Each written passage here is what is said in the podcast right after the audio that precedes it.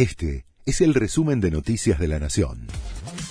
La Nación presenta los títulos del miércoles 13 de abril de 2022.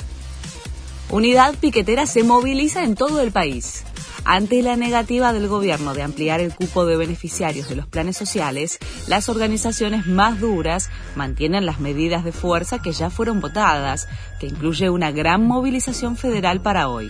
Sin embargo, los referentes de las agrupaciones se comprometieron a que no harán una acampe. El INDEC informa hoy el índice de inflación de marzo. Según anticipó el ministro de Economía, Martín Guzmán, cerró el tercer mes del año con una suba superior al 6%. De confirmarse esa cifra, será una de las mayores desde 2016. La inflación por encima del 6% supera incluso los cálculos de los principales consultores privados, que estimaron para marzo un incremento en torno al 5,5%. El gobierno oficializó la salida de Luis Puenzo del Inca.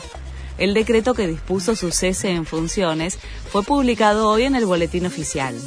La decisión se tomó tras la movilización del lunes, en donde los cineastas reclamaron mayor presupuesto para las películas y la salida del organismo de Puenzo, cuestionado por distintas voces de la industria. En Estados Unidos prohíben por primera vez los tratamientos hormonales para personas trans menores de 19 años.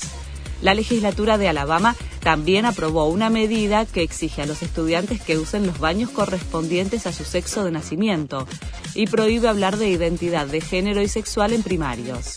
Médicos, familiares y activistas se oponen a estas medidas. Ganó Boca. En la bombonera se impuso con dos goles de Benedetto frente a Always Ready de Bolivia y sumó sus primeros tres puntos en el grupo E de la Copa Libertadores. El próximo partido, por la tercera fecha, será frente al Corinthians el 26 de abril en Brasil. Este fue el resumen de Noticias de la Nación.